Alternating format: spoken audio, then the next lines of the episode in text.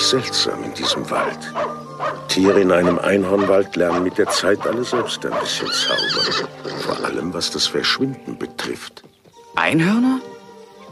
Ich dachte, die gibt es nur im Märchen. Das ist ein Wald. Ein Wald wie jeder andere. Oder? Und warum sieht man dann hier nie die Blätter fallen oder Schnee? Warum ist immer Frühling hier? Ich sage dir, ein Einhorn gibt es noch auf der Welt. Und solange es in diesem Wald lebt, finden wir kein Wild zum Jagen. Lass uns umkehren. Jagen wir woanders. Na gut. Bleib, wo du bist, armes Geschöpf. Dies ist keine Welt für dich. Bleib in deinem Wald und halte deine Bäume grün. Und beschütze deine Freunde. Und viel Glück, denn du bist das Letzte.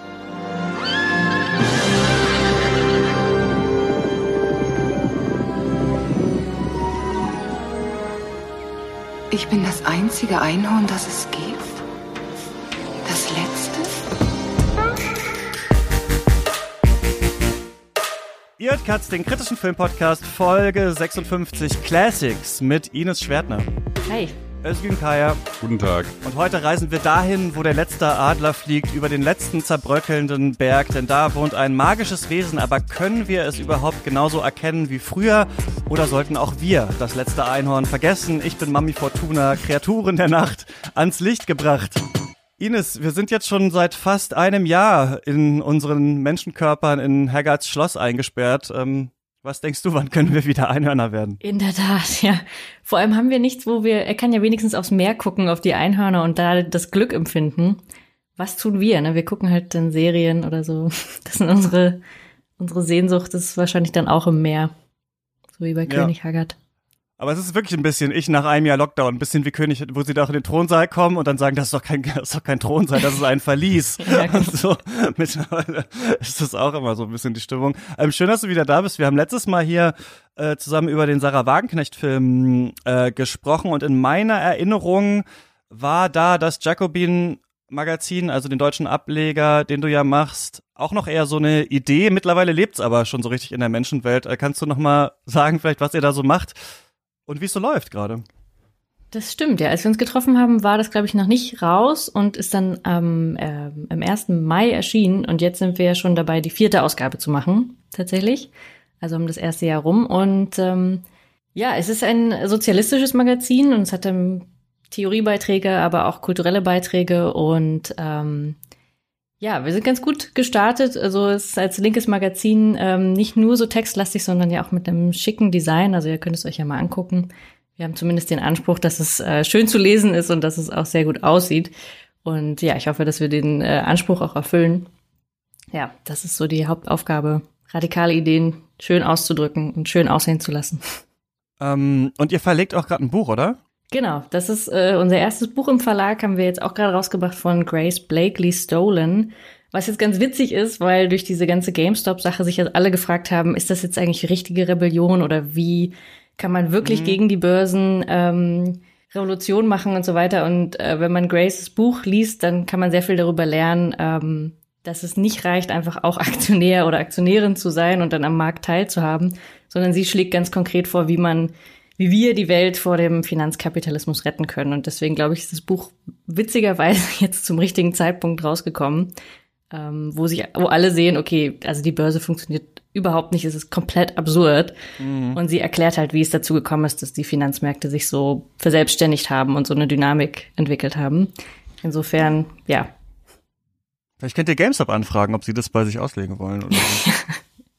Ja, stimmt. Also es müsste auf jeden Fall in diesen Reddit-Foren jetzt, ähm, es müsste definitiv gepostet werden, glaube ich. Das würde, ähm, würde, glaube ich, schon helfen.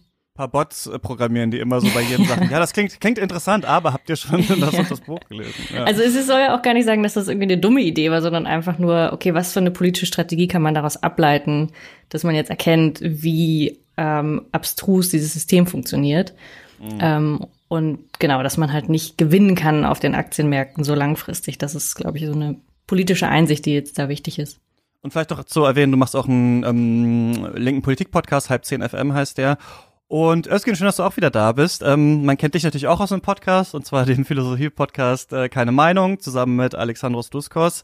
Ähm, Vielleicht nochmal an dich. Hast du das Gefühl, dass die Philosophie eigentlich gerade spannende Antworten findet auf unsere äh, Situation im düsteren Verlies? Ähm, ja, äh, ja, hm, es, ja, vielleicht kommt das nicht ganz gut, aber da es ist immer gut, sich, ähm, wenn es um die Grund, Grundsachen der Philosophie geht, an, an, an neuere Philosophen zu wenden. Da ist zum Beispiel Zizek, der immer auf die Frage antwortet. Ähm, eigentlich kommt es auch darauf an, die richtigen Fragen zu stellen und nicht direkt die richtigen Antworten zu haben. Und ich glaube, aktuell werden ziemlich gute Fragen gestellt ähm, die ähm, sich auch immer mehr Leute stellen. Und das ist doch schön zu beobachten. Das ist vielleicht eine ganz gute Überleitung zum Film, äh, denn nein, wir reden nicht über die Börse oder über Zizek, sondern über das letzte Einhorn. Wir machen wieder Classics hier bei Katz, weil ihr habt ja da draußen wahrscheinlich auch gemerkt, dass die Kinos schon lange, lange zu sind und ich habe jetzt mal auch viele Folgen schon vorgeplant, so für die nächsten Wochen, aber es ist natürlich alles sehr unsicher, ne? Also wie genau läuft dieser Berlinale-Wettbewerb dann eigentlich ab? Äh, kann man da gut dabei sein? Machen die Kinos irgendwann wieder auf? Was ist mit HBO Max? Kommt das vielleicht doch irgendwann nach Deutschland oder sowas? Also wir wissen es halt alles nicht so richtig, aber das ist natürlich immer die Zeit, mal wieder sich mit Klassikern zu beschäftigen und wir wollen auch so ein paar Genre-Folgen machen in der nächsten Zeit, aber ich dachte, äh, vielleicht mache ich mal was, worauf ich richtig Bock habe. Und zwar ein Film, der mich so sehr äh, ähm, bewegt hat, auf jeden Fall in der Kindheit.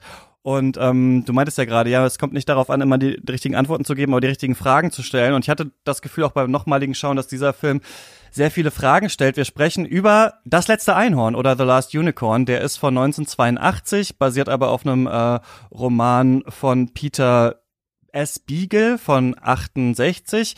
Ist schon so ein recht wichtiger Fantasy-Autor, wurde da auch immer so ein bisschen in Zusammenhang mit Tolkien und so genannt. Das Buch ist sicherlich so sein erfolgreichstes und irgendwann sollte da eben ein Film äh, draus gemacht werden und er hat das dann auch umgesetzt. Also er hat das Drehbuch geschrieben, was wahrscheinlich daran liegt, dass der Film sich sehr nah an der äh, Literaturvorlage bewegt. Ähm, Jules Bass und Arthur Rankin Jr. haben da Regie geführt. Die hatten so eine äh, Production Company, Rankin Bass Productions, viele Animationsfilme gemacht und diesen Film dann zusammen mit Topcraft aus Japan, die haben zum Beispiel auch schon diese Herr der Ringe Animationsfilme damals gemacht gehabt und viele Leute, die von Topcraft an letzten Einhorn mitgearbeitet haben, sind auch später zu Studio Ghibli gegangen. Und ich habe das Gefühl, dass viele, die den Film kennen und später auch Ghibli geguckt haben, so das Gefühl haben, irgendwie hängt das auch zusammen. Es ist ähnlich tragisch, düster, aber auch schön. Irgendwie ist der Film ganz besonders.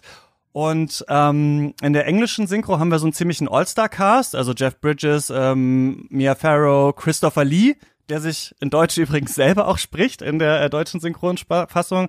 Und es geht im Film und auch in dem Buch um so eine Fantasy-Welt mit vielen Bezügen, vielen komischen Bezügen auch zu unserer Welt. Also es gibt da zum Beispiel auch irgendwie Robin Hood. Ein Drache sieht eher so aus wie ein chinesischer Drache, wie wir das so aus Zeichnungen kennt.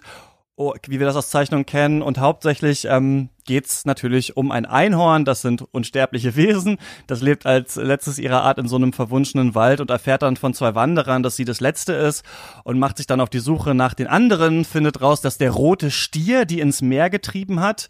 Und der wiederum ist so der Lakai von einem depressiven König, King Haggard, der in einer vermodernden Festung äh, lebt und auf ihrem Weg quasi dahin trifft sie unterschiedliche Leute. Einmal Schmendrick, das ist ein Zauberer, der nicht so richtig zaubern kann und Molly, so eine herzensgute Räuberin, die im Einhorn ja so ein bisschen vielleicht die Hoffnung oder ihre Unschuld wiedererkennt. Man kennt wahrscheinlich diesen Song, ne? Also falls man von dem Film noch nichts gehört hat, kennt man wahrscheinlich äh, Last Unicorn von der Band America. Die haben auch so ein richtiges Comeback äh, gemacht dann tatsächlich. Und der Film war erfolgreich, aber, und deswegen reden wir jetzt auch darüber, vor allem nochmal in Deutschland richtig doll. Also wenn man hier mit Leuten redet, ist es so, dass ich das Gefühl habe, die Hälfte hat noch nie davon gehört und die andere Hälfte sagt, ja, den habe ich als Kind immer geschaut. Das Ding ist nur, dass mich das total überrascht hat, dass der von 82 ist, weil ich immer dachte, ich habe den vielleicht zu so 95 dann wahrscheinlich gesehen oder so, dass der natürlich aus den 90ern ist oder damals, als ich damit aufgewachsen bin. Also ich finde interessant, wie lange der sich scheinbar gehalten hat, sodass auch Leute, die jünger sind, noch wissen, stimmt, der lief viel im Fernsehen, den kenne ich auch. Also es kann natürlich auch sein, dass einfach Tele 5 oder RTL 2 den einfach ganz ähm, ganz, ganz, ganz oft gezeigt haben zum Beispiel. Ähm, und bevor es weitergeht mit dem letzten Einhorn, muss ich natürlich hier von der emotionalen Vergletscherung sprechen, aka den Film von Michael Haneke, also der siebente Kontinent, Bennys Video, 71 Fragmente, Funny Games, Liebe, die Klavierspielerin und natürlich das weiße Band. Über die und mehr haben Yannick Neulting, Lukas Bawenschik und ich ganze vier Stunden lang in unserem aktuellen Special gesprochen und falls ihr das hören wollt, könnt ihr Katz finanziell unterstützen mit drei Euro im Monat. Dann bekommt ihr auch den Zugang zu unserem Katz Discord und da unserem neuen Voice-Channel Katz Haus und natürlich auch unsere Mailback-Folgen, die jeden Monat kommen. Und wir planen sogar gerade ein neues äh, Format, das wir im Discord auch schon diskutieren. Wenn ihr dabei sein wollt, schaut nach auf steadyhq.com slash cuts und jetzt geht's weiter. Und genau, ich habe euch gefragt und ihr habt gesagt, ja, äh, ich kann, mich da auch gut erinnern. Vielleicht fangen wir erstmal mit diesen Kindheitserfahrungen an, das würde mich nämlich interessieren. Ähm, äh, Özgün, weißt du noch, wie du den das erste Mal gesehen hast? Äh, das allererste Mal, das muss auch in den 90ern gewesen sein. Ähm, ich kann mich an das, erste Mal, als ich im Kino war, erinnern. Das war äh, Herkules, aber äh, wahrscheinlich war es auch um die Zeit rum, äh, 96, 97, dass ich es dann auch im Fernsehen, äh, das Köchte ein, das, äh, das letzte Einhorn gesehen habe. Ähm, meine Kindheitserinnerungen mit Einhorn sind vor allem halt mit, mit ähm, mit äh, RTL 2 verbunden. Ich glaube, RTL 2 hat so die Lebensrechte äh, in Deutschland für das letzte Einhorn gekauft. Seit ich finde, das ist auch so ein typischer RTL 2-Film. Irgendwie passt da auch gut rein. Ja, ja. seit 30 La Jahren läuft das da immer zwischen Weihnachten und Silvester und mhm. äh, so seit ungefähr 20 Jahren schaue ich es mir auch immer jedes Jahr an, glaube ich. Ähm, ich habe ähm, zum Glück, ich habe halt einige Schwestern, ältere Schwestern und äh, die waren auch sehr angetan damals die hatten das, glaube die, die, die VHS gekauft, weil ich erinnere mich noch an das Cover der, äh, von, von der VHS. Und ähm, das wurde dann halt jedes, jedes Wochenende fast immer durchgeguckt. Und es hat halt einfach eine wunderschöne Musik, finde ich. Also die Titelmusik einfach ist einfach wunderschön. Äh, es beginnt mit dem Song, es endet mit dem Song, man kann mitsingen. Ähm, und äh, die Zeichnungsart wirkt erstmal vielleicht, dass sie so dass die Zeichner vielleicht paar Frames vergessen haben ab und zu. Es ist halt ganz, ganz grob, aber auch trotzdem ähm, nah, nahrhaft irgendwie. Auch die Themen, die dort bespro besprochen werden in dem Film, die Dialoge, die Gespräche. Es wirkt alles sehr, sehr echt und sehr, ähm, sehr unschuldig und auch sehr düster zugleich. Das hat mich schon als Kind sehr fasziniert. Ja, wie war das bei dir, Ines? Ja, also als du das äh, so gefragt hast, wer guckt noch oder wer erinnert sich noch an das letzte ein und dachte ich so, oh Gott, ja.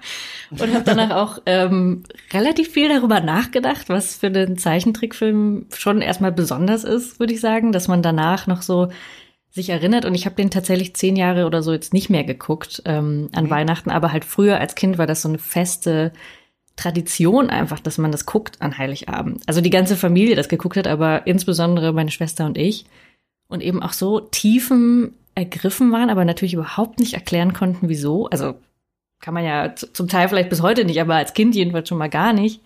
Und wir haben auch den Soundtrack gekauft, also das, Album von America, sogar noch so, also bevor es das Album gab, haben wir noch so eine Herzschmerz-CD gekauft, wo zwei Songs davon drauf waren. Gab es übrigens, glaube ich, auch nur in Deutschland oder so, dieses Album, oder auf Platte oder irgendwie sowas. Also fand das ich auch war wirklich, also, ja. also da sind ja auch so, so drei, vier Songs, die, und die kommen ja dann auch in dem, in dem Film vor, die auch so melancholisch, äh, tragisch sind, ähm, so ans, ans Menschsein so rühren. Also ein Song ist so Man's Road, ist auch irgendwie so ganz, äh, ganz mhm. tief. Und ich glaube, man weiß nicht so richtig, worum es geht. Man kann es nicht in Worte fassen, aber viele spüren es offensichtlich. Also es muss so ein Generationen-Ding sein und dass es auch immer noch läuft auf RTL 2, finde ich auch total verrückt. Also das scheint viele auf einer tieferen Ebene anzusprechen, ohne genau sagen zu können, ähm, wieso. Ja, die Erfahrung habe ich nämlich auch gemacht. Also ich weiß noch, dass ich das, also dass ich mich an diese Harpier am stärksten erinnern konnte. Also äh, später, und das ist, glaube ich, so der erste Horrormoment meiner Filmerziehung war, der mich, also an den ich oft noch denken musste. Also es gibt ja diese Szene, als das Einhorn dann äh, wenn es erstmal da rausgekommen ist aus ihrem Wald, dann ähm, verhext wird, schläft und dann eingesperrt wird auf diesen Karneval der Tiere. Und äh, da sind so ganz viele andere Tiere auch eingesperrt und die sind aber ähm, also die sind, das sind eigentlich normale Tiere quasi, aber die sind von der Hexe nur zu Fabelwesen gemacht, damit die Menschen irgendwie die toll finden und dann Geld bezahlen, um sich das anzuschauen. Und in diesem anderen Käfig ist so eine Harpie, so ein riesiger, ja, so eine Geierfigur eigentlich, mit aber, wie mir jetzt erst aufgefallen ist, drei Brüsten. Und äh, deswegen ist das so ganz, ähm, ja, und das, der Film ist sehr irritierend und sehr verstörend und ich glaube, dass, dass, ähm, ich habe so ein Video gesehen auf YouTube, ich kann das auch nochmal verlinken, wo jemand die Literaturvorlage, ich habe mir das Buch auch nochmal ähm, jetzt angeschaut, vergleicht mit dem Film und so er so ein bisschen meint, dass er das seltsam findet oder man merkt, dass Peter S. Beagle an dem Film mitgearbeitet hat, weil Sachen irgendwie zu stark sind wie im Roman und zu unerklärt sind und zu unerklärt gelassen werden. Er meinte, für Kinderfilme eignet sich das eigentlich nicht so richtig. Aber ich glaube, das stimmt nicht. Also Kinder können, glaube ich, auch auf so einer symbolischen Ebene sehr viel fühlen und sehr viel miterleben und erst viel später vielleicht merken, was war da eigentlich drin, ähm, worum geht's da eigentlich. Aber ich meine, der Film ist ja auch unheimlich sexuell aufgeladen, müssen wir auch noch zu kommen. Also ich glaube, dass ähm, es einzelne verstörende, sehr düstere Bilder gibt, die man sehr im Kopf behält als Kind. Also es geht ja auch die ganze Zeit um den Tod. Also jemand stirbt, jemand wird zerfleischt, äh, sie fühlt ihren Körper sterben und so weiter. Das ist, glaube ich, neu und dieser Shock-Value. Aber diese Grundmelancholie, die drin ist, da ist ja niemand richtig glücklich eigentlich in diesem ganzen Film.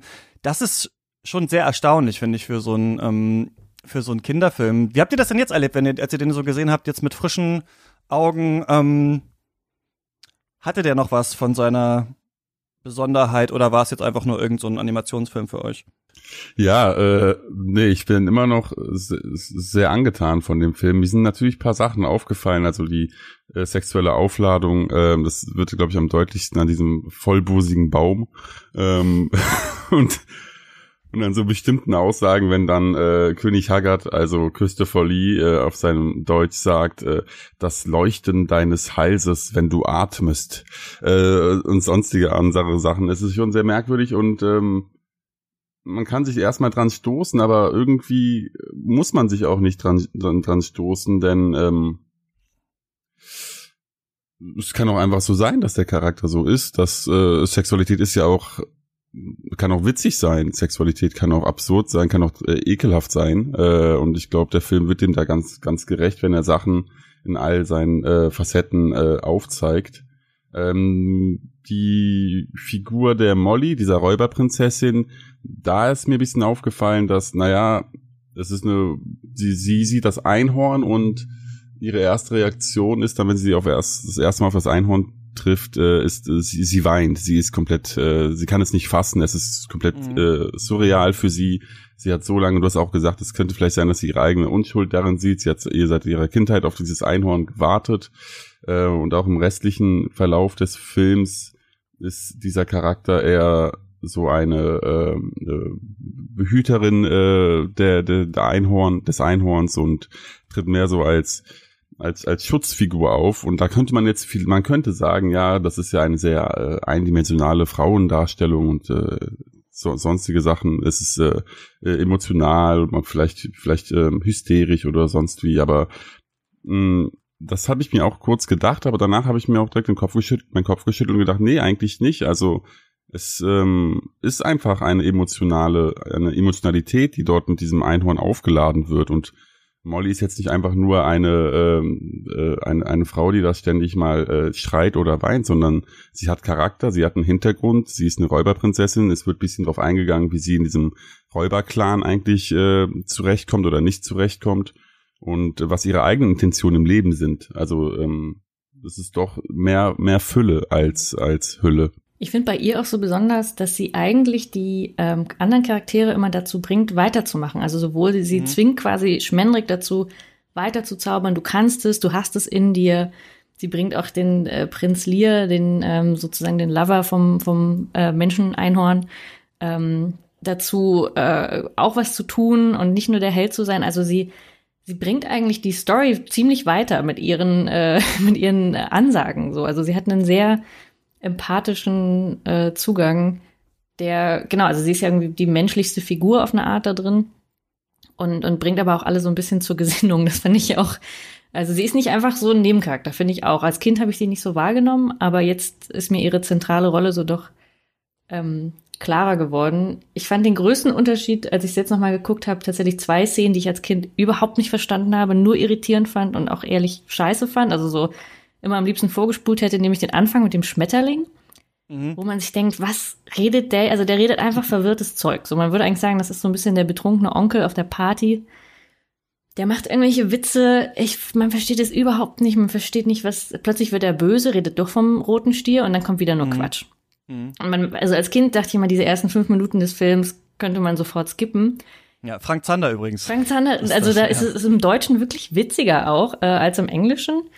Und ähm, also macht ja auch so Anspielungen eben auf den A-Train. Also da sind wirklich witzige kulturelle und musikalische Anspielungen eigentlich drin. Ähm, Und jetzt im Nachhinein fand ich das super witzig und äh, richtig so, also schon fast so genial, weil er eben in seiner verstörenden Art so die Hauptmessage ihr da schon sagt. Also so, ähm, hör nicht auf mich, aber hör dir das an. Und ähm, also er ist eigentlich, sagt schon das Zentrale über den roten Stier, was, was man den ganzen Film über erfährt man im Prinzip nicht mehr als das, was dieser Schmetterling am Anfang sagt. Mhm. Aber man kann es halt überhaupt nicht ernst nehmen. Und die zweite Szene ist dieses äh, Skelett, das ja auch ja. so den, den Weg zum roten Stier dann freigibt ähm, und so auch so pseudomäßig äh, Wein trinkt, den es aber gar nicht gibt. Und auch nur so Quatsch redet. Und auch das fand ich so, okay, jetzt geht doch einfach zu diesem roten Stier mhm. als Kind irgendwie ja. so. Warum passiert das jetzt? Und das wirkte für mich ewig lang, so wie so eine halbe Stunde, diese Szene vor dieser fucking Uhr. Und eigentlich ist auch das total entscheidend, weil natürlich dieses Skelett eigentlich den, so den Tod symbolisiert, aber er ist auch noch nicht so ganz weg. Also die, der ganze Film dreht sich ja um Tod und Lebendigkeit und, und äh, Ewigkeit oder so. Welche Geschöpfe sind unsterblich? Welche dürfen jetzt wirklich sterben? Gibt es da so einen Todeswunsch? Und diese ganze Symbolik habe ich, also genau, als Kind denkt man nur so, warum redet jetzt dieses Skelett? Was soll das? Ist irgendwie ein bisschen gruselig, ein bisschen creepy, aber äh, jetzt fand ich da eigentlich super viele Ebenen drin, ähm, die total spannend sind. Also es hat, für mich hat der Film eigentlich noch mehr Ebenen bekommen als früher. Ja, für mich auf jeden Fall auch. Also ich habe den, ähm, glaube ich, auch vor zehn Jahren das letzte Mal gesehen. Also es gab schon quasi so einmal, wo ich ihn dann nochmal äh, gesehen habe quasi. Und äh, jetzt dann auch wieder lange nicht und wieder geschaut. Und ich finde auch, dass der so ein bisschen von der Konstruktion der Film, also ja, so ein dritter Akt oder ich, je länger ich drüber nachdenke, desto mehr Gründe finde ich eigentlich in meiner Interpretation, warum die Teile des Films so sein müssen, wie die sind. Also zum Beispiel auch dieses Verharren im dritten Akt, wo man das Gefühl hat, die sind jetzt den, weiß ich nicht, die Hälfte des Films da in Haggards Schloss und es passiert gar nicht und jetzt fängt man nochmal an zu singen und so weiter, dass das natürlich auch so ein bisschen fürs Erwachsenwerden und so diese, dieses Ausharren steht und Özgün, du hast es gesagt, die Dialoge sind super pathetisch und die sind genau wie im Buch. Ne? Also ganz viele Dialoge sind eins zu eins aus dem Buch übernommen. Und das halte ich für eine große Stärke des Films. Gerade nochmal auf Deutsch. Die Charaktere sind alle so angefacht von allem. Man hat das Gefühl, die sind alle so sehnsüchtig, die haben alle so große Probleme mit sich. Ich finde das eine ganz traurige Szene. Ich muss da fast weinen, immer wenn Molly dieses Einhorn sieht und sagt, wo warst du mein ganzes Leben lang? Und man versteht ja gar nicht, was meint sie denn jetzt? Also warum, wo soll es denn gewesen sein? Dann antwortet es einer nur, ja, jetzt bin ich ja hier. Und ähm, dass da so eine ganz starke Sehnsucht irgendwie so nach so einer Jugend, nach einer Unschuld oder sowas zurückkommt, das fand ich ganz interessant. Und diese Skelettszene mit der Uhr, da denke ich immer, das ist ein bisschen wie der Passierschein A38 aus Asterix und Obelix, so bürokratisiertes Erwachsenensein. Sie wollen das jetzt finden und irren da durch dieses Haus ewig und das Skelett labert einen Scheiß und diese Uhr nervt einen total. Und da kommt irgendwie König Haggard mit dem Schwert ähm, zurück. Ich habe mir noch mal angeschaut, ähm, von Erich Fromm Märchen, Mythen, Träume, weil ich noch mal wissen wollte, wie werden eigentlich so Märchen so psychoanalytisch interpretiert und sowas, weil ich wusste es immer nur so ein bisschen von Freud und so. Und äh, in dem Buch macht Fromm das so, dass er äh, sagt, was hat sich Freud eigentlich gedacht, also hauptsächlich so Triebe und verdrängte äh, Kindheitserinnerungen, dann was hat sich Jung gedacht, eher so was Transzendentales. Und was denke ich mir? Und Erich Fromm denkt sich halt eher so, ja, so eine Mischung bei Träumen, ne? Also es ist immer viele Gedanken, die wir haben, positive und negative, werden irgendwie in diesen Träumen halt vermittelt und man kann ja theoretisch auch Filme so deuten wie Träume. Und zum Beispiel sagt ja, ist ja so eine freudianische Lesart von Rotkäppchen, dass es um den Verlust der Unschuld geht, ne? Und um die Menstruation quasi der Wolf ist so das erste sexuelle Element. Und dann ähm, muss man sich irgendwie gegen den Mann am Ende wieder auf, äh, auflehnen und ähm, sich dagegen stemmen und so weiter. Und ich habe mega das Gefühl, dass es beim letzten Einhorn um das Thema geht, wie man seine Unschuld verliert und dann erwachsen wird und erwachsen werden bedeutet sterben. Und ich habe das Gefühl, dass der Film so gut funktioniert, weil er für Kinder ein erster Ausflug sein kann in diese Erwachsenenwelt, der sich aber so zirkulär wieder zurück in diesen Wald bewegt. Also das Einhorn, das eigentlich ja eine Gottesgestalt ist, habe ich das Gefühl, ist eher das Kind oder das Mädchen. Also es ist unschuldig, es kennt die Menschenwelt noch nicht so richtig, es hat noch Träume und die Menschen sind so verdorben, dass sie die Unschuld gar nicht mehr erkennen können, ja? Also das ist ja fast wie bei, ich glaube, bei Baudrillard, diese Hyperrealität. Also die Leute, das finde ich super witzig, auch wirklich als Bild eigentlich, dass die Menschen das Einhorn nur noch erkennen können, wenn man ihm ein extra Horn draufklebt halt quasi. Und dann ist das ja so, dass dieser Stier, also ich will das auch nicht alles so klar so lesen, aber der ist halt so rot und sie ist so weiß und dann ist, strahlt sie auch so rot. Also das kann man schon so ein bisschen als Menstruation lesen, diesen, diese, diese Fluten halt, ne, so ein bisschen vielleicht auch als den Samenerguss und so weiter. Und danach, also nach dem ersten Treffen mit dem Stier wird sie ja zur Frau, ne? Also das ist ja so, dass sie dann verwandelt wird Und dann wird sie zur Frau und dann sagt sie, ich fühle diesen Körper sterben. Und dann geht's eigentlich die ganze Zeit ja um diese Existenz dahin und kann man dahin wieder zurück. Und ich finde, dass der Film so ein bisschen fragt, gibt es die Unschuld und können wir dahin eigentlich wieder zurück oder müssen wir dahin zurück? Und Özgün, du meintest vorhin, der Film stellt so Fragen und ich finde, er hat keine eindeutige Antwort, weil die Charaktere alle so getrieben sind und das selber nicht so richtig wissen. Also das Einhorn ist toll, aber das Einhorn ist auch sehr arrogant in dem Film. Ne? Also ich finde, es ist nicht so eine komplette Identifikationsfigur. Und das fand ich total interessant, wenn man das jetzt noch mal, ähm, wenn man das jetzt noch mal so äh, äh, schaut, dass das gar nicht so mit dem Holzhammer ist, sondern es viel so um Tod und Erwachsenwerden und die Melancholie, die damit zusammenhängt, so mit dem Verlust der Kindheit. Ich weiß nicht, ob ihr das auch so gesehen habt. Ähm, ja, also äh, das Thema äh, der Kindheit und der Entwicklung der, der, der von der Unschuld zur, zum Erwachsenensein, das ist, glaube ich, schon, habe ich auch da so rausgelesen, jetzt nicht speziell äh, mit Bezug auf äh, Menstruation und, und, und, und, und Frauen, sondern eher im Allgemeinen äh, für, für, für die ganze, äh, für, für Kindheit an sich. Ähm, und ich glaube aber schon, dass der Film eine Antwort am Ende quasi gibt, denn äh, auch wenn das Einhorn am Anfang als Symbol der, Un der Unschuld äh, erscheint und auch behandelt wird, am Ende ist es ja nicht mehr unschuldig und am Ende sagt es ja auch selbst, ich bin nicht mehr so wie vorher, ich habe mich auch verändert, ich habe Leid empfunden.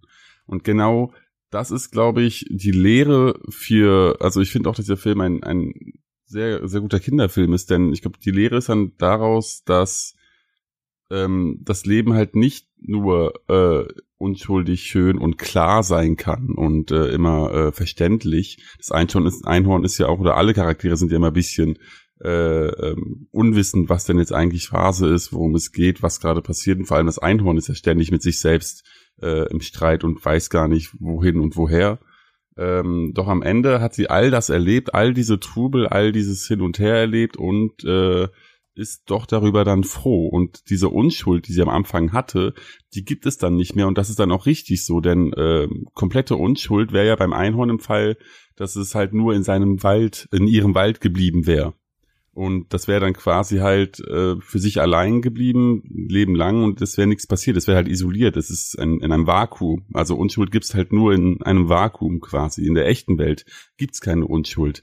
Und das ist aber auch nicht zu bemängeln, sondern das ist halt die Entwicklung der Dinge. Und das ist halt, äh, das zeigt sich halt durch die Lehren, die man zieht. Und die Erfahrung des Leides ist dann der Moment für das Einhorn, wo es dann quasi zu sich selbst findet. Und ich glaube, das ist auch die Erfahrung für Kinder, wenn sie dann halt Leid quasi, jetzt nicht in, in Form von Gewalt, sondern ähm, im allgemeinen Sinne erfahren, ein Trauma, ein, ein, ein Schreckenserlebnis, kann ja auch der Blick in den Spiegel sein, wenn man Lacan lesen will oder sonstige Sachen ähm, das ist dann der Moment, wo es äh, wirklich im Leben anfängt, wo das äh, Leben begriffen wird quasi. Ja, und ich glaube, es ist so einprägsam, weil es nicht so, eben wirklich nicht so direkt mit dem Vorschlaghammer ist, äh, wie du meintest, sondern ähm, aber es ist auch nicht subtil, weil ich andersrum, also genau, ihr, ihr, so, ihr ganzes Wesen ist ja schon als, als äh, Pferd oder als Einhorn halt, also ja, super weiß, schön, ästhetisch übertrieben ästhetisch eigentlich, also kitschig, mhm. fast schon nicht jetzt wie Einhörner heute äh, mit Regenbogen und so, aber auf seine Weise auf jeden Fall trotzdem kitschig. Und wenn sie dann äh, zum Menschen verwandelt wird, ist das ja auch wie so eine Geburt und sie hat manchmal eine sehr mädchenähnliche äh, Gestalt. Dann hat sie, ist sie, manchmal ist sie auch wieder dann größer als die Männer. Das ist auch ganz witzig ähm, äh, in so manchen Einstellungen, dass sie halt so die große weiße Frau, die ganz unnahbar ist und so. Also da die Metaphorik oder also sozusagen die Bildsprache ist schon ziemlich äh, eindeutig da drin, dass sie eben diese Reinheit ist. Und ich finde auch den, den krassen Unterschied zu dem roten Stier, das ist ja so, schlägt einem ja so ins Gesicht. Also das müssen ja Kinder irgendwie auch verstehen. So, okay, das ist jetzt, ähm, das ist jetzt irgendwie das, der, der, er taucht ja auch auf in so, aus so einer roten Sonne und man wartet darauf, dass man auch endlich den roten Stier sieht. Ich glaube, er kommt irgendwie nach einer Dreiviertelstunde oder Stunde, aber man wartet die ganze Zeit ja auf diese Ankunft ja. dieses roten Stiers. Also es ist schon sehr, sehr aufgeladen. Ähm, und genau, insofern überhaupt nicht subtil, aber es gibt eben auch wirklich nicht so die Bösen oder Guten eben und nicht so diese, also natürlich ist das äh, am Anfang das Einhorn definitiv wichtigste Protagonistin, wenn man so will und, und eben so, man Aber wie du meinst, man identifiziert sich auch nicht so richtig, weil sie eitel ist und mit den anderen Tieren auch nicht so richtig was zu tun haben will mit den Kreaturen, aber sie befreit sie dann doch. Das ähm, finde ich das ist auch eine Schlüsselszene, was ich eigentlich interessiert. Ich, ich glaube, ich hätte den Film sogar stärker gefunden, wenn sie die nicht befreit hätte an dieser Stelle, sondern dass er später irgendwann nochmal aufgekommen wäre, um so eine Entwicklung zu zeigen. Aber das finde ich auch interessant, weil sie sagt ja, ja, befrei wenigstens mich und die Harpie, aber die anderen kannst du meinetwegen mhm. behalten, ne? Also, ja.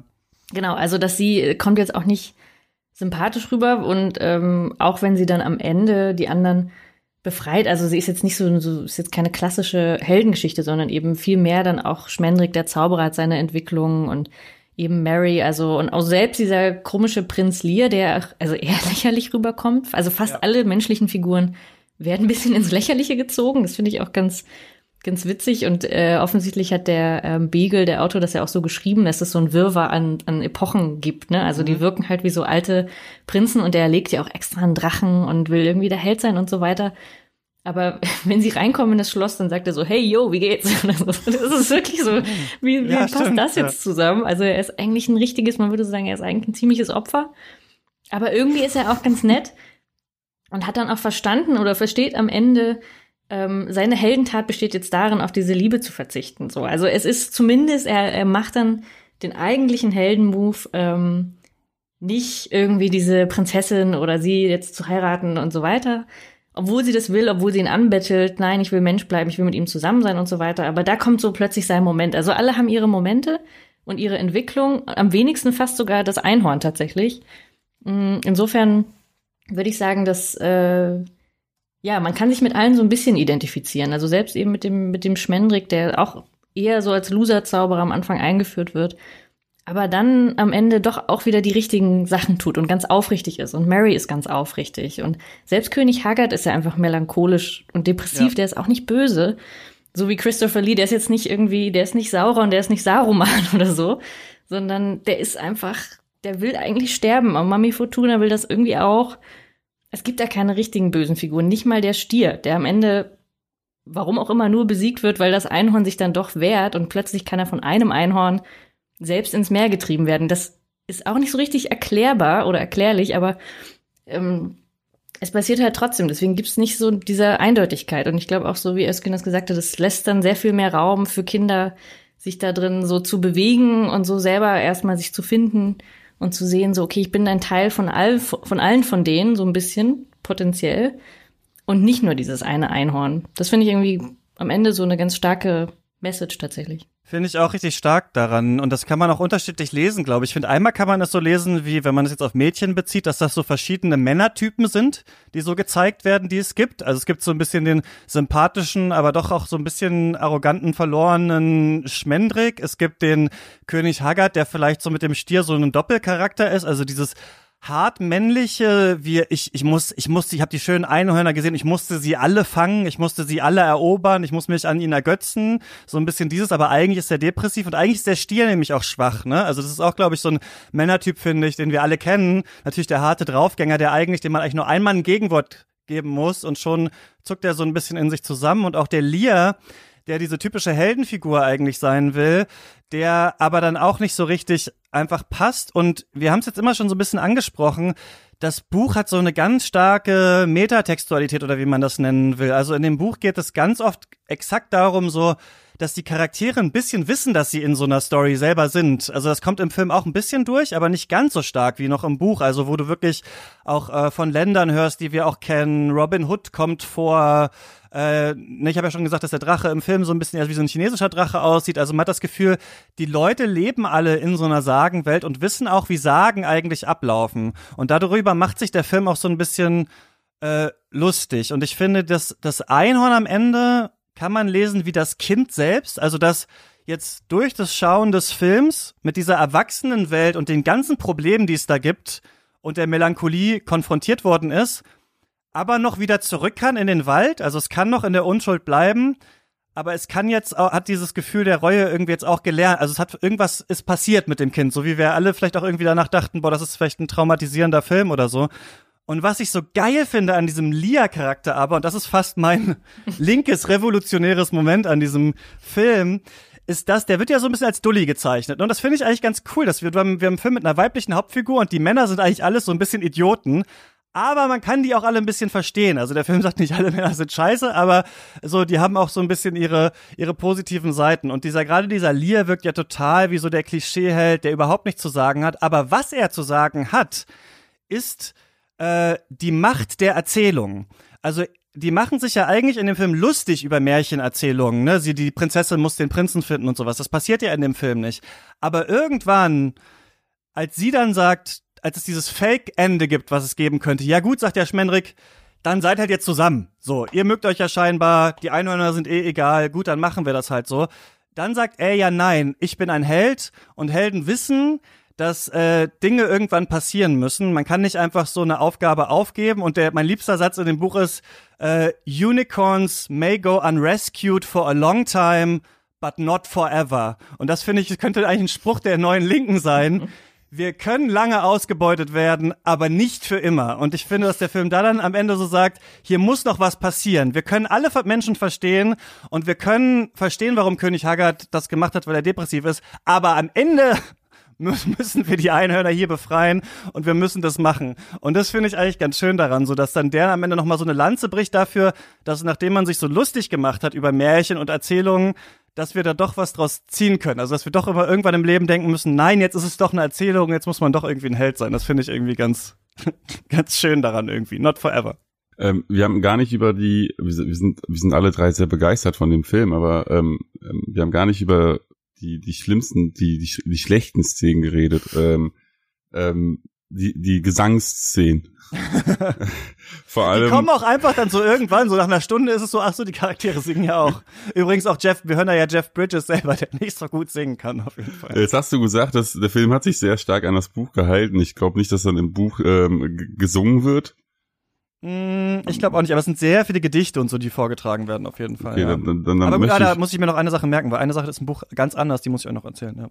Dann hoffe ich, dass die Gesangsszenen einfach nur von, äh, von, von den Filmemachern da eingeschoben wurden, weil es ist halt ein Zeichentrickfilm, es muss gesungen werden. Mhm. Ähm, denn Jeff Bridges, du hast es kurz gesagt, Jeff Bridges singt so schief.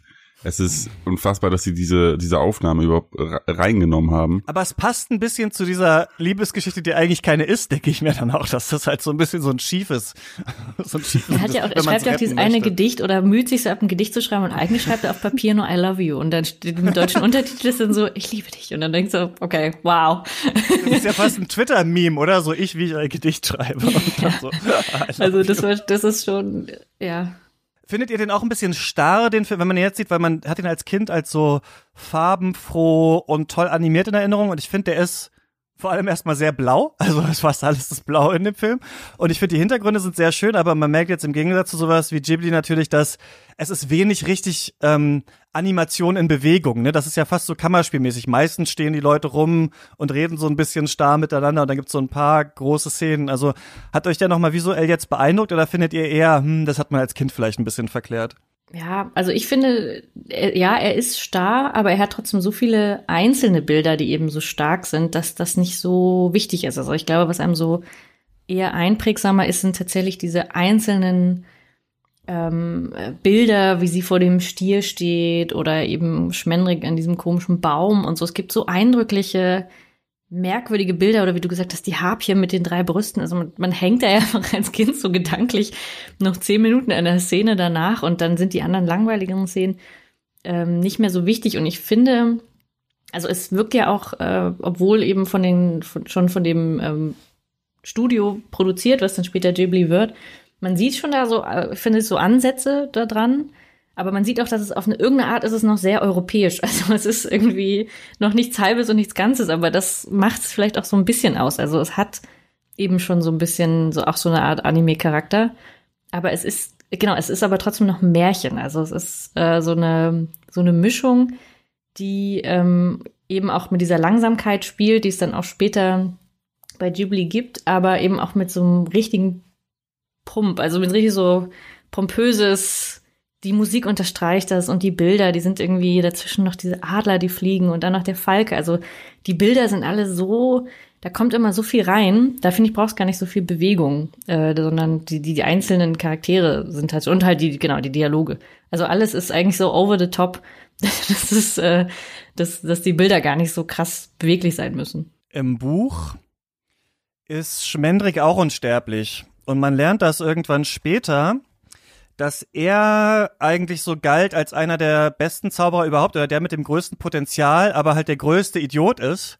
Und sein Lehrer zu ihm gesagt hat, das kriege ich in einer Lebenszeit nicht aus dir rausgekitzelt, weil du bist einfach zu schlecht. So, und deswegen mache ich dich jetzt unsterblich und irgendwann wirst du das selber merken. Also du wirst selber zu dem Moment kommen, wo du die Magie entdecken wirst. Und wenn du dann quasi dein größtes Wunder vollbracht hast, dann wirst du sterblich werden. Und deswegen ist Schmendrick eigentlich ein Charakter, der wieder sterblich werden möchte. Also der seit Ewigkeiten schon, seit Jahrzehnten oder Jahrhunderten oder sowas auch als so Dussel aber im Gegensatz zum Einhorn durch die Welt irrt und hofft, irgendwann wieder sterben zu können. Und er sagt es dem Einhorn, als das Einhorn dann im Menschenkörper ist, ne? Und dann quasi sagt, ich sterbe wieder und so weiter. Und ich finde, du hast die Harpia angesprochen nochmal, die wird ja von der Hexe eingesperrt, obwohl die Hexe weiß, diese Harpie wird sie wahrscheinlich töten.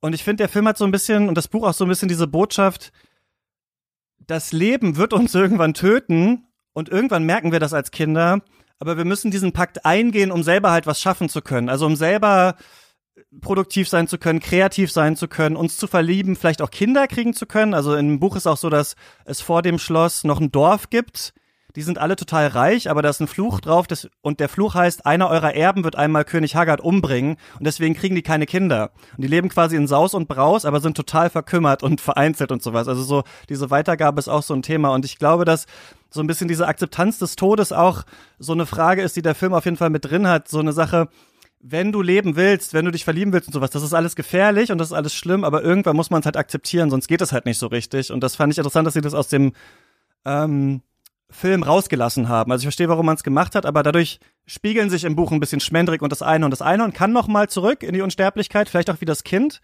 aber der Film ist ja am Ende auch aus Schmendricks Perspektive dann, ne? Und deswegen macht das im Buch wie so ein Wechsel, dass man sagt, aber eigentlich sind wir eher Schmendrick, eigentlich müssen wir eher irgendwann sterben und uns damit abfinden. So, das fand ich ganz, ganz interessant auch, ja.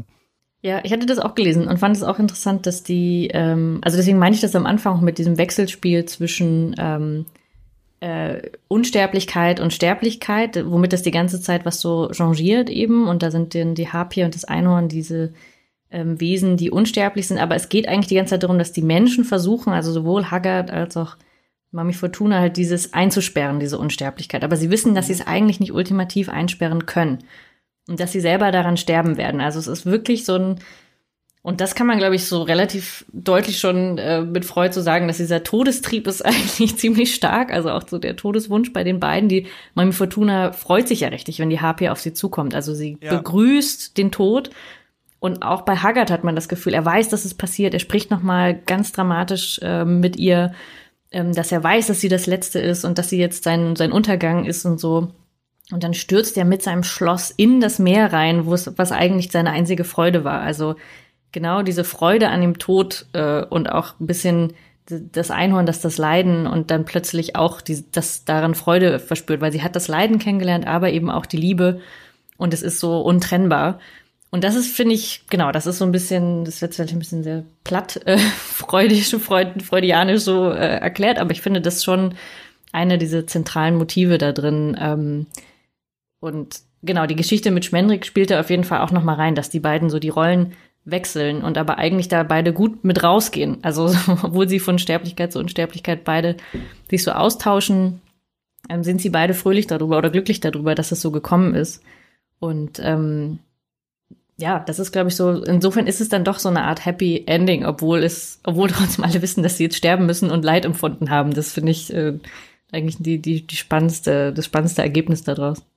Und da war ich auch ein bisschen auf jeden Fall an Erich Fromm erinnert, also nicht jetzt von der unbedingt der Traumdeutung, aber dieses Haben oder Sein, wo es ja, ich finde sowieso, ich finde, ich, wenn ich mir mal so drüber nachdenke über Erich Fromm, ich finde das so lustig, wenn ich mir so Frankfurter Schule vorstelle und so Adorno und Horkheimer und sowas und die Kulturindustrie und die Negation und keine Ahnung und so Schnitt Erich Fromm. Wir müssen das Lieben wieder neu lernen.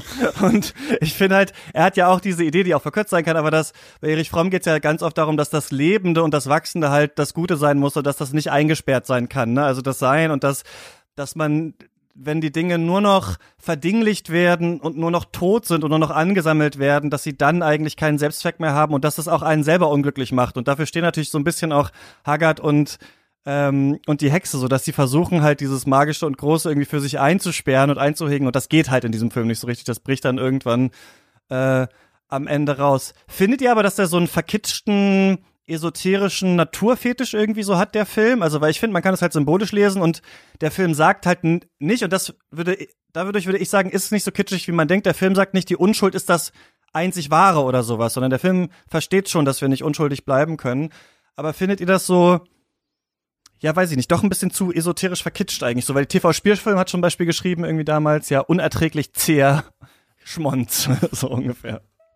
Nee, ich finde, ähm, ich habe auch ähm, im Nachhinein jetzt äh, Kritiken nachgelesen und die sind doch alle sehr äh, sehr harsh, so, so wie die TV-Spielfilme, wie du das beschrieben hast. dass ich meine, das wäre kitschig, das wäre platt, das wäre äh, banal, das wäre naiv, das wäre etc. pp.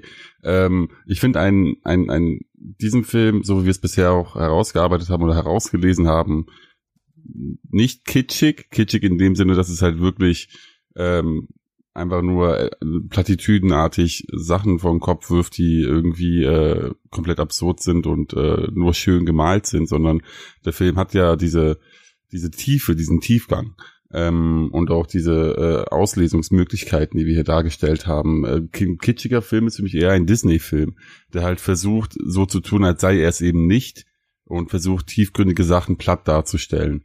Ähm, und dieser Film ist es eben, ist es nicht. So, es, jetzt werde ich mich wiederholen. Ah, nein, der ist nicht kitschig. Die TV-Spielfilm hat sich überraschenderweise geirrt. Ja, was ja sowieso, was mir auch aufgefallen ist, dass diese Kritiken so, ähm, die so sind, kommen tatsächlich aus diesem deutschen Sprachraum, was vielleicht mit RTL 2 tatsächlich auch ein bisschen zusammenhängt und mit diesem Kontext von das an Weihnachten gucken. Also das finde ich ja, wie gesagt, nach wie vor ähm, eines der interessantesten Aspekte daran, dass das äh, auf RTL 2 läuft, wo was jetzt ja auch nicht für gute Filme äh, ansonsten bekannt ist, außer eben so ein paar Klassiker, die aber immer wieder funktionieren. Und warum Filme mit Blaufilter. Genau, ja, warum Mononoke ist, glaube ich, auch so ein RTL 2-Film. Hab ich mich auch, ich habe Prinzessin Mononoke nämlich auch das erste Mal auf RTL 2 Ja, gesehen. also die haben also offensichtlich irgendein Gespür trotzdem für so wahnsinnige Klassiker, die sie immer wieder bringen, so ein bisschen wie Kabel 1 oder so, weil die nicht, und warum funktionieren die über Jahrzehnte? Weil die müssen ja diese tiefere Ebene haben, sonst würde das nicht so lange ähm, laufen können. Also das kann ich mir gar nicht anders vorstellen, wenn es jetzt nur Kitsch wäre selbst Sissy hat irgendwie eine tiefere Ebene, auch wenn es nur, ähm, also das ist auch oberflächlich total der Kitsch. Aber so, egal, wir müssen jetzt nicht darüber sprechen. Aber so, warum diese Filme jedes Jahr wieder laufen, ist, glaube ich, schon, dass sie uns an so ganz grundlegende Dinge in unserem Leben erinnern. Und so wie wir gerade gesagt haben, diese, ähm, das Spiel mit den Illusionen und mit Leben und Tod und Erwachsenwerden, das sind so grundlegende Motive, ähm, die alle berühren. Und ich fand auch nochmal richtig spannend, äh, wenn man das auf YouTube, so wenn man sich das Album jetzt nochmal von America anhören will, dann kann man das natürlich machen. Ähm, und habe mir dann nochmal die Kommentare durchgelesen von Leuten und halt auch nochmal so meinem Bekanntenkreis gefragt und so. Und die meisten Leute schreiben darunter, sehr, sehr schöner Film, wahnsinnig ähm, schön und berührend, total tiefe Message. Und aber niemand sagt, was die Message ist, sondern alle mhm. schreiben nur, dass sie das tief berührt hat. Aber das meinte ich ja am Anfang mit so, man kann gar nicht so ganz genau sagen, wieso, weil, also man geht ja jetzt ja nicht so systematisch durch, so wie wir das jetzt versucht haben. Aber das ist so der Grundtenor, dass eigentlich alle sagen, das ist so, das berührt mich so tief, ich könnte jedes Mal wieder weinen und so weiter. Mhm. Das schreiben alle darunter. Also deswegen, äh, dem, dieser großen Rezeptionsgeschichte, sage ich jetzt mal, bei dem breiten Publikum, dem würde ich erstmal folgen, weil das muss, muss ja irgendwas mit Menschen machen. Insofern glaube ich nicht, dass das einfach nur Kitsch ist. Das wäre das wäre zu billig als Antwort irgendwie. Ja, und ich finde natürlich der Kitsch, also die große Idee, ne, die Unschuld, der Tod, äh, vielleicht auch die Solidarität, man muss die Einhörner da rausholen, man muss auch die anderen Tiere befreien und sowas. Das kann ja verkitscht wirken, aber bei Utopien brauchen wir natürlich auch irgendwie kitschige Ideen, aber der Film, was der Film halt nicht macht, im Gegensatz zu Disney-Filmen, ist, dass er uns so ganz klare Rollenbilder, verkantete konservative Gesellschaftskonstruktionen als die große Lösung zeigt. Ne? Also ich finde es ganz witzig, wenn man sich so die alten Märchen der Gebrüder Grimm anhört. Sind ja immer so Aufsteigergeschichten. Ne? Also am Ende der Märchen von Grimm ist immer so, alle sind reich und sind jetzt auch am Hof. So und vorher waren alle arm. Also bei, vor allem auch bei diesen ganz vielen Unbekannteren, aber es ist mega lustig, weil wirklich und ganz am Ende acht Truhen Gold und der König hat sie geheiratet und so weiter. Und man versteht natürlich, warum sich das auch arme Leute erzählt haben, weil das natürlich der Traum war. Aber gleichzeitig ähm, verklärt man damit ja auch so ein Gesellschaftsbild und Herrschaftsbild und so weiter. Und daraus versucht sich der Film herauszuwinden, ohne diese ähm, melancholischen Fragen, die man, glaube ich, hat, irgendwie auszusparen. Er macht es halt über einen sehr schönes Einhorn. Äh, klar, diese Idee der weißen Reinheit und sowas, das kann man sicherlich irgendwie kritisieren, aber ich finde, dass es auch noch witzig ist, dass der noch aus einer Zeit vor dem krassen Einhorn-Kitsch halt auch kommt. Ne? Also ich meine, Einhorn ist ja heute gleichbedeutend mit Kitsch für kleine Mädchen eigentlich so, was ja fast also krass ist, wie sowieso diese Trennung nochmal von pinken Sachen und blauen Sachen, wie das nochmal in den letzten Jahren, habe ich das Gefühl, nochmal krasser zurückgekommen ist eigentlich. Aber ähm, ich finde auch, er äh, bleibt nicht in vielen Fallstricken hängen, die es eigentlich geben könnte, sondern ist so offen, äh, dass ähm, dass der sowohl funktioniert als so ein Märchenfilm, aber gleichzeitig uns sehr gebrochene Charaktere zeigt und damit eigentlich die Kinder, glaube ich, besser auf so eine Zukunft vorbereitet, als wenn man sagt, ja, es gibt immer den einen guten und es gibt immer die eine gute Idee oder die eine gute Person und dann wird man schon am Ende gewinnen. So deswegen ähm, kann ich den Vorwurf auch nicht so ganz ähm, aufnehmen. Also muss man das letzte Einhorn gesehen haben. Auch jetzt noch, wenn man es noch nie gesehen hat. Ja. Ja, ja, ja. Aber, aber ja, das ist doch. Ähm, man muss es, ähm, okay, vielleicht wird es einem schwerfallen, wenn man ihn jetzt mit dieser, mit dieser, äh, in seiner Kindheit jetzt nicht gesehen hat und jetzt als Erwachsener komplett äh, unwissend sich anguckt, könnte es vielleicht einen verärgern, äh, weil halt vielleicht dieser vermeintliche Kitsch erstmal einen äh, äh erschreckt und nervt. Ähm, aber man muss ihn sich angucken, denn ähm, er ist doch sehr lehrreich, nicht nur für Kinder, auch äh, für Erwachsene, für Jugendliche, für jeden, jedermann, jede Frau. Ähm, und nicht nur weil er lehrreich ist, ist er äh, anzusehen, sondern weil es einfach auch, ja, meine Güte, da muss man auch manchmal ein bisschen oberflächlich sein. Es ist einfach so ein, ein, ein, ein Hammer-Song. Es ist einfach wunderschön. Es ist einfach eine, dieser Film ist einfach eine tolle, eine tolle, tolle Parabel, eine tolle Entwicklung, ein, ein toller Durchlauf, der, es geht nur eineinhalb Stunden. Es ist so eine perfekte Filmzeit für die Aufmerksamkeitsspanne, die heutzutage vielleicht noch herrscht. Er macht traurig und glücklich und er macht nachdenklich, wie, wie lange äh, wir jetzt auch, äh, wir versucht haben, äh, die Sachen zu, zu besprechen, zu deuten, wie wir es erfahren haben. Wir haben ja bei weitem noch nicht alles besprochen. Also man könnte noch eine halbe Stunde über das Skelett äh, sprechen, das äh, vom ähm, der Idee des Weins allein betrunken wird und äh, mhm. den Spiegel, die Spiegeluhr, durch die man durchgeht und die Uhr, die nie die richtige Zeit anzeigt, aber man muss einfach nur durchgehen durch die Zeit. Die Zeit ist einfach nur, da sagt der Charakter, die Zeit ist, äh, ist keine Materie, die Zeit ist einfach nur Ziffer und Blatt. Mhm. Man kann auch so viel darüber nachdenken und auch ähm, und das, allein deswegen ist, ist, ist dieser Film einfach sehenswert, ja. Ines, muss man den gucken. Auf jeden Fall, ja. Aber ich glaube auch, dass ähm, diese kindliche Erinnerung, das Gefühl ähm, wichtig ist, also um dem so um so ein intimes Verhältnis zu diesem Film aufzubauen. Ich weiß nicht, wie das ist, wenn man den jetzt noch mal guckt. Ähm, aber andererseits würde ich auch sagen, es gibt ja auch andere Filme, die mit so ähnlichen ähm, mit so ähnlichen Gedanken spielen oder wenn man also auch als Erwachsene, wenn man das nochmal vergleicht mit irgendwie Neon Genesis Evangelion oder so, wo, wo ich das auch erst als erwachsene Frau geguckt habe und mir trotzdem dachte so, krass, da sind natürlich auch viele Ebenen, aber das hätte ich auch als Kind geguckt oder als Jugendliche so. Und ähm, ich glaube, der Film hat diese Tiefe eben wirklich, dass man das auch noch als Erwachsene gucken kann und verstehen und auch, auch noch fühlt. Weil ich meine, ein bisschen sind wir ja noch alle wie so Kinder und können uns, glaube ich, sehr gut auch zurückerinnern an dieses Gefühl von in die Welt geworfen sein und dann das Leid erfahren und so weiter. Ich glaube, das, das ist so tief drin, dass man das auch noch als Erwachsener so, so spüren kann. Und ähm, ja, wenn man jetzt von diesem einen kitschigen Song, den ich wirklich für den Tiefpunkt des Films äh, halte, wenn man davon mal absieht, finde ich, dass ich sogar irgend andererseits noch ganz neue Ebenen, wie mit diesem Humor, also diese Humor-Meta-Ebene habe ich überhaupt nicht gecheckt als Kind und finde ich jetzt ähm, sogar eigentlich ganz amüsant. Auch die Katze, die äh, die Wahrheit spricht, diesem einen äh, mhm. Auge. Also viele, viele Geschöpfe sprechen so grundsätzliche Wahrheiten aus. Der, dieser Schmetterling, diese Katze, ähm, da, da steckt wirklich super viel drin.